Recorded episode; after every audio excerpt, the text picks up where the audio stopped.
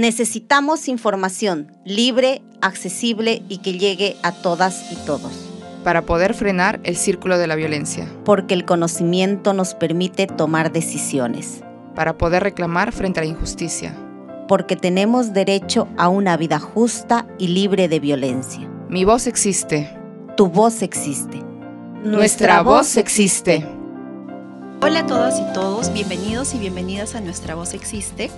Yo soy Carmen Sara y en este programa queremos conversar con ustedes sobre el Día del Orgullo. En esta ocasión tenemos nuevamente a Violeta Barrientos, ella ya nos ha acompañado en programas anteriores.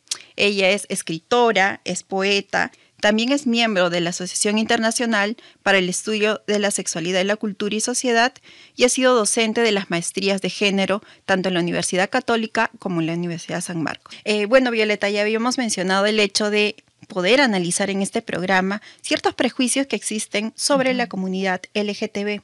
Entonces me gustaría mencionarte el primero. Eh, por ejemplo, ¿no? Todas las personas LGTBIQ son promiscuas. Generalmente se, se, cree que toda esta cuestión de ahora dar visibilidad a, lo LGTB, a, la diversidad sexual, eh, es una cuestión gringa, ¿no? Que viene de fuera, pero habría que recordar bien que esto ha existido, es un fenómeno mundial, en todas las sociedades ha existido desde que la Tierra es planeta, ¿no? Porque es una cuestión de la diversidad sexual, así como existe la persona negra, la rubia, el zurdo, el, el diestro, ya explicaremos luego a qué se debe. Eh, también existimos las personas eh, de una diversidad mm, sexual eh, que hay que respetar, ¿no? Entonces, esto lo testimonian también documentos, hallazgos desde el Perú antiguo, ha existido también acá. Entonces, ahora para responderte a, la pregunta de si son promiscuos o no las personas LGTB, este prejuicio, sobre todo con, con la comunidad LGTB, se ha dado porque se pensaba que eh, eh, primero, la, cuestión eh, es, la definición se da a partir de una sexualidad diferente. Entonces, y el foco está dado sobre la sexualidad. Luego, existían solamente lugares muy limitados, casi clandestinos, donde estas personas se podían reunir, porque no podía haber expresión pública. Por lo tanto, se les forzaba a tener un tipo de vida eh, de enamoramiento, de cortejo, este, clandestina, como si fuera una suerte de delincuencia y lo que se creaba era un submundo, ¿no? Esto fue todavía mucho peor cuando vino la época del SIDA, porque entonces era, digamos, meter a todo el mundo como una suerte de alcantarilla, ¿no? Entonces, de ahí es que nace ese prejuicio para decir esas personas no pueden tener una relación, digamos, que les dure mucho, etcétera. Y respecto a la homosexualidad como una enfermedad que se puede curar. Ese es otro prejuicio. otro prejuicio que es muy común claro, escuchar, sobre todo en estos contextos. Sí, ¿a qué viene todo esto? A que en las religiones en general, ¿no? Para hablar más específicamente del cristianismo, se supone que hay una prohibición de que se tengan relaciones sexuales solamente para obtener placer. Tienes que de todas maneras reproducirte, ¿no? Está ligado estrechamente a la reproducción. No es una enfermedad en el sentido de que eh, se dice, bueno, pero no es un hombre con un hombre y una mujer con una mujer y eso debe ser entonces algo que no nos lleva a la reproducción y no es normal en el ciclo de la vida. Bueno, los seres humanos no somos, digamos, igualitos todos. Y como repito, este, homosexuales podemos tener hijos eh, en cualquier momento este, y con una conducta igualito que las personas heterosexuales, ¿no? Sobre todo porque hoy por hoy existen estas terapias o pseudoterapias de conversión, ¿no? Desde estos enfoques mucho más conservadores y que terminan eh, dañando la salud mental de las personas, eh, ¿no? Es, eh, claro. que se da. Lo, lo, que ocurre es, como te digo, de los estudios que te puedo decir, porque en una época, eh, como lo has mencionado al presentarme, eh, trabajé mucho con antropólogos médicos, o sea, es una experiencia que hemos recogido a nivel mundial, ¿no? De estadísticas y de cosas así. A nivel mundial, el psicoanálisis también lo reconoce y los estudios que se han recogido, las personas son generalmente bisexuales, solo que son bisexuales, digamos, teóricamente, y en sí este, no practican una de sus sexualidades. Hay personas, sí, un, un 10% que son completamente heterosexuales y hay otro 10% que son completamente homosexuales. Pero la mayor parte, si haces una estadística en el planeta, son bisexuales, sino que por motivos sociales, bueno, solamente este, van a ejercer una de sus sexualidades, ¿no? Esto no quiere decir que tengan, digamos, una enfermedad, una falla ni nada. Y ahora tú te dirás, y bueno, ¿cómo tenemos que ser los padres entonces para que esto no se produzca, ¿no? Este, para que mi hijo salga, digamos, perfecto o para que mi hijo de repente no sea este, vilipendiado socialmente, ¿no? No, es imposible porque tú misma, tú eres una persona, yo soy otra, ¿no? Mi voz, por ejemplo, yo la, yo la muevo de determinada manera, con unos tonos, yo camino de distinta manera a la que tú caminas. Es como si intentáramos hacer que todas las personas, por ejemplo, sonriéramos de la misma manera, camináramos de la misma manera, miráramos de la misma manera. Eso es totalmente imposible. Ni siquiera los padres lo pueden hacer con los hijos. Y sería un autoritarismo feroz, absurdo, que desde los gobiernos, las familias, etcétera, se tratara de imponer una determinada forma de ser a cosas que son tan imperceptibles y que ya pertenecen al ámbito de cada cual de su esencia. Y justo también me recordaba sobre lo que mencionabas acerca ¿no? de, de cómo lo ven los profesionales de la salud mental también. Y es que en el manual diagnóstico del DCM eh, quitan ¿no? este diagnóstico de la, homosexualidad como si fuera una patología mental. Entonces, de alguna manera, eh, la comunidad científica también respalda ¿no? este... Claro, lo que pasa es que toda esta cuestión de las patologías, y por eso te, te situé el, el, tema de la enfermedad como 100 años atrás, nacen con la psicología. La psicología es una disciplina que es reciente, nace a partir de fines del siglo XIX, y en sus primeros intentos, por ejemplo, patologiza una serie de cuestiones. Entonces, este, patologiza el fetichismo, o sea, hay una serie de, actitudes humanas y fabrican ¿no? unas listas inmensas de que tal cosa es una patología.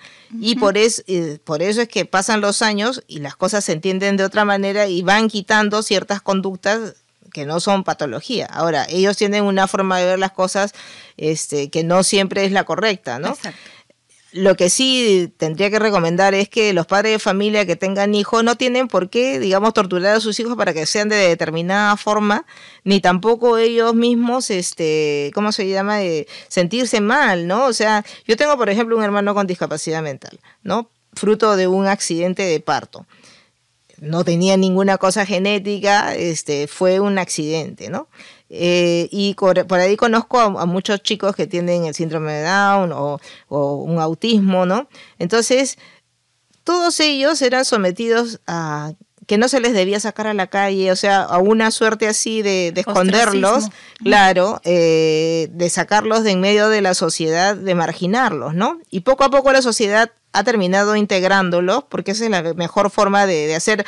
No se puede pedir que todo el mundo nazca de la misma manera. ¿no? Y ahí los padres no tienen por qué sentirse culpables, ni tampoco, como digo, eh, nosotros ser tan, digamos, este, eh, excluyentes de no incorporar entre nosotros a las personas tal como somos, ¿no? Una diversidad. Vale, Violeta, vamos con el tercer prejuicio. Las personas LGTB más eh, no se deben dar muestras de afecto en lugares públicos porque es un mal ejemplo para los niños.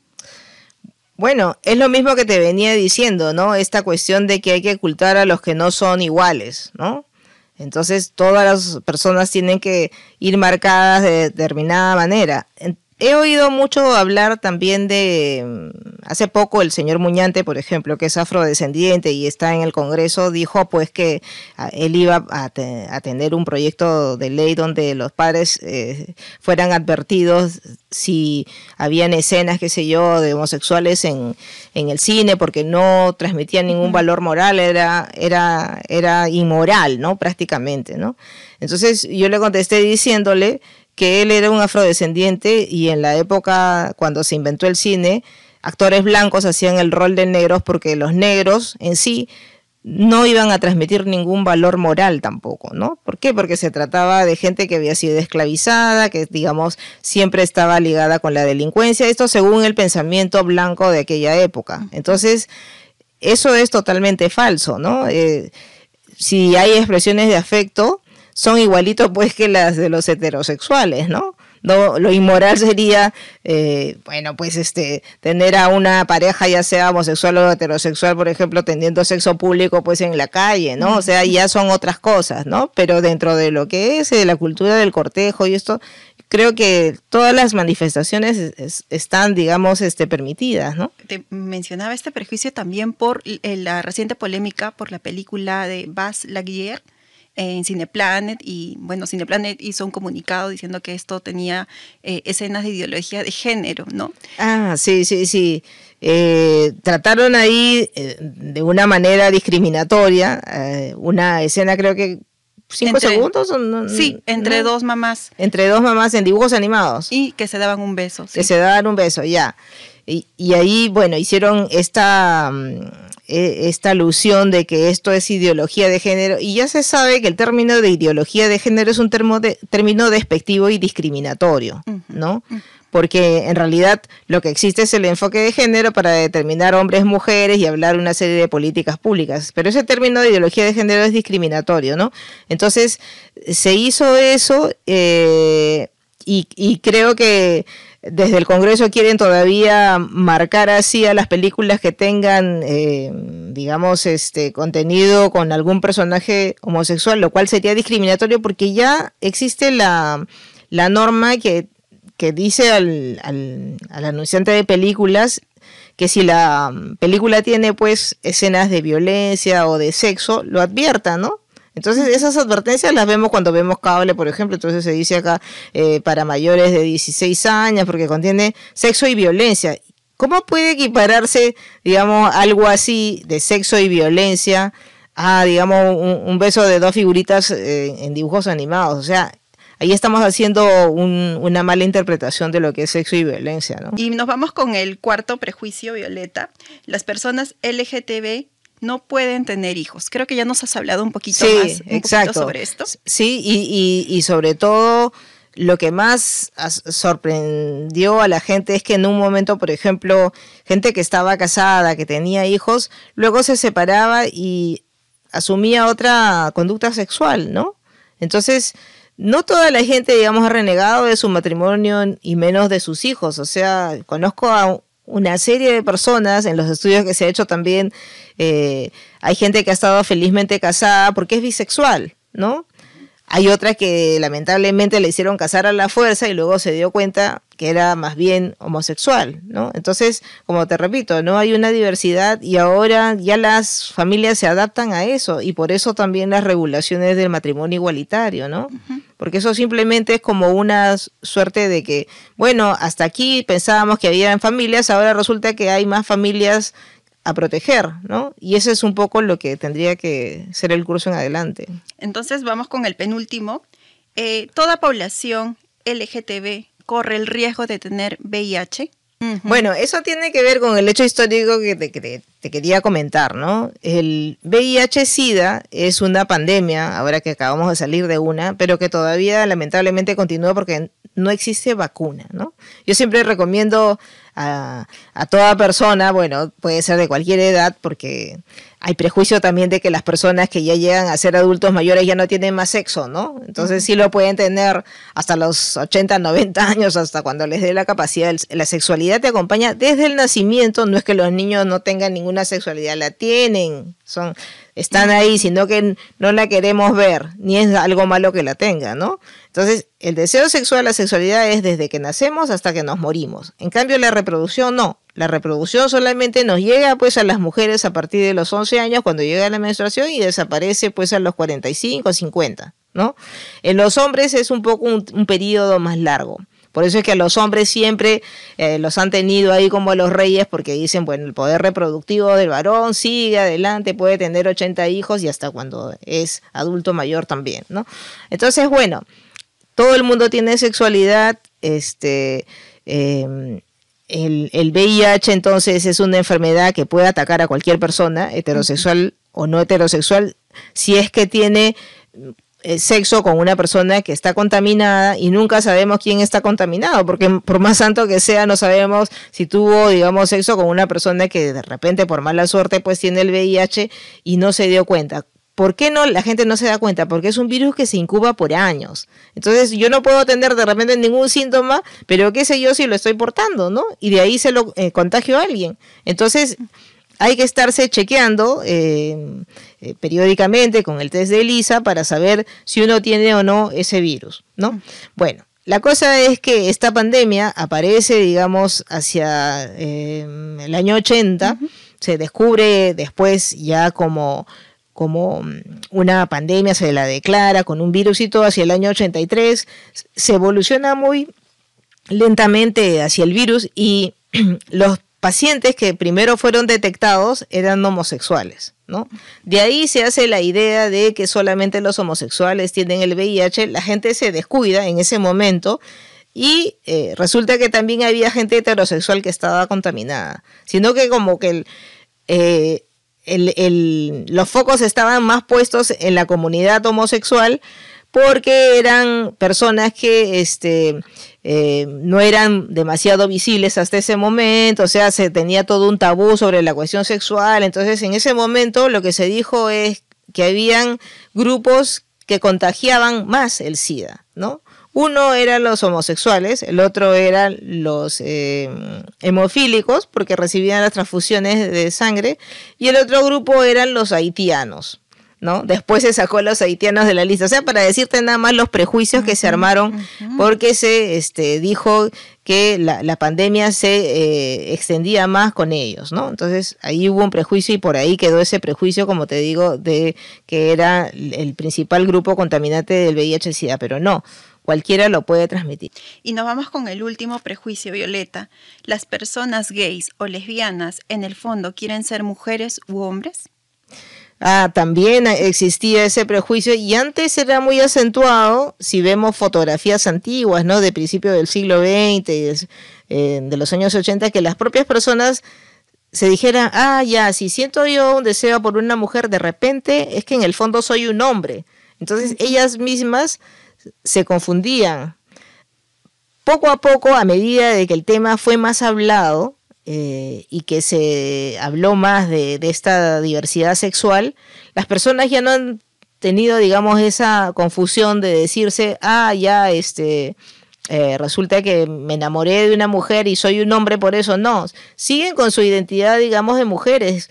Y es eh, increíble, yo a veces me muero de risa cuando a veces este, algunos amigos que son heterosexuales, por ejemplo, quieren enamorar, pues ahí encuentran un mujerón, ¿no? Este, bellísimo, con tacos nueve, este, sobre todo las chicas ahora, ¿no? Y resulta que era lesbiana. ¿no? Entonces no tiene nada que ver ahora ya tu aspecto físico este, externo con lo que tú sientas como deseo sexual, ¿no? E idem por, por este, hombres, porque generalmente se decía, bueno, quien, quien esté enamorado de un hombre es necesariamente una mujer o es un afeminado. Y por ahí este también decían cómo, cómo ellos los gays van a poder este, ir a la guerra no tenía nada que ver. Incluso digamos desde las culturas como la griega por ejemplo que la iniciación sexual se, se daba digamos de un hombre adulto hacia un chico no era, era muy, muy, este, era una sociedad muy patriarcal, ¿no? Entonces, en las sociedades patriarcales el amor solamente ha existido entre los varones, porque las mujeres no contábamos, éramos objetos para la reproducción. Y eso ha sido no solamente en Grecia, eh, hay muchas eh, tribus del África también. A sociedad más patriarcal los hombres se adoran, ¿no? Son los únicos sujetos, nosotras somos objetos, ¿no? Entonces, por ahí va la cosa. Eh, bueno, Violeta, aprovechando tu presencia aquí, quisiera que nos respondas algunas eh, cuestiones respecto a la situación de la comunidad LGTB. Por ejemplo, en Latinoamérica han habido ciertos avances en cuestión de derechos, ¿no? En, Latinoamérica. Pero en Perú, ¿qué está pasando? ¿Por qué no estamos avanzando con respecto a eh, reconocimiento de los derechos de la comunidad?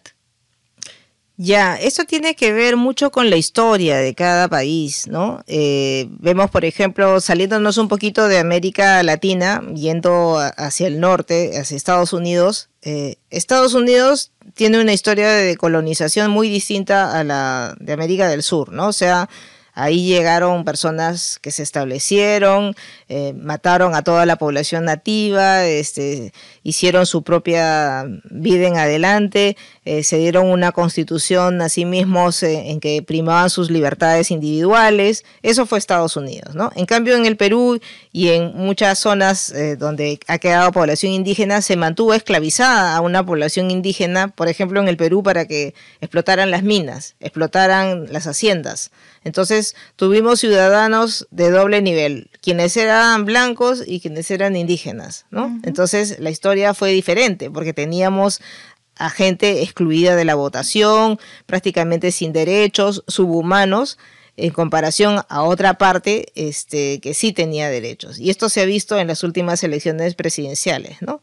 En el Caribe, por ejemplo, lo que se tuvo fue población africana esclavizada. ¿no? Eh, y el Caribe mataron a todos los indígenas que habían ahí, trajeron a población afro y esa es la que existe. Ahora pregúntate, Estados Unidos tiene eh, los derechos para todo el mundo, este, se defiende, digamos, la, individualidad sexual de cada persona. Aquí nos tienen que decir cómo debe ser nuestra sexualidad, ¿no? Porque después de que nos independizamos, antes nos lo decía el rey, después nos lo siguió diciendo la Iglesia Católica que nos evangelizó porque éramos unos bárbaros, ¿no? Eh, y eh, también nos lo seguían diciendo los militares que quedaron en el poder, porque fueron ellos los que, eh, digamos, se quedaron más de 100 años eh, desde que nos independizaron. Si leen ustedes la historia, todos son generales que se votaban del poder cada dos años, creo, ¿no? Y en, y en, y en el Caribe, ¿qué tenemos? Tenemos a países con mucha población negra, donde incluso hay pena de muerte, ¿no? Para la homosexualidad. Porque ahí la historia de la esclavitud lamentablemente dejó un legado autoritario que los países ahora independientes han continuado. Entonces se debe mucho a eh, la diferencia, digamos, de nuestros hechos históricos y en qué manera nos hemos deshecho ya de un pasado que nos ha eh, sojuzgado, que nos ha dejado muchas taras en el sentido democrático y que continúa siendo autoritarios. Y el Perú lamentablemente por ahí puede sacar la cuenta de cuánto ha avanzado o no ha avanzado en derechos. Sí, sobre todo para eh, sectores eh, vulnerables, ¿no? Como somos las mujeres también y la comunidad, ¿no? La diversidad sexual. Sí. Y con respecto a la agenda de la comunidad LGTB, eh, con miras al 2022-2023 y también respecto a qué propuestas o qué deberían contemplar los candidatos en este, en este contexto, exactamente, en este contexto electoral para afrontar la violencia que se ejerce contra la comunidad LGTB. Lamentablemente aquí todavía no se ha solucionado a las cuestiones principales, como debería ser, por ejemplo, la no discriminación este, por orientación sexual que se intentó modificar cuando estaba todavía Toledo y, y se había ido el gobierno de Fujimori y hubo, digamos, una entrada de nuevos aires democráticos. Entonces ese artículo no cambió y luego las siguientes eh, leyes que se siguieron dando, incluso eh, contra, el no, contra la no discriminación en el tiempo de Alan García, tampoco cambió, o sea, como si le tuviéramos miedo a la cuestión de la orientación sexual. Pero las ordenanzas municipales en ese sentido sí hicieron excepción y hemos logrado que algunas municipalidades o gobiernos regionales hablen de que no se puede discriminar por orientación sexual o por identidad de género, mencionándolo, ¿no? Entonces lo que debemos hacer es al menos mantener ese piso, ¿no? Eh, quienes no hayan hecho ese cambio, digamos, en sus municipios, poderlo hacer para que la gente también eh, conozca y me parece que sería importante el, poder eh, ilustrar más, contar historias de vida, dar más información a las personas de qué cosa, digamos, eh, podría eh, eh, haber dentro de sus propias familias para que no haya tanto mm, desconocimiento. Pero lamentablemente hay también eh, posiciones como muy férreas de no querer visibilizar el asunto, ¿no? Entonces, eh, lo mejor siempre es el debate, lo mejor es eh, poder tener información adecuada sobre un tema, ¿no? Antes de cerrarse a él con prejuicios que has mencionado.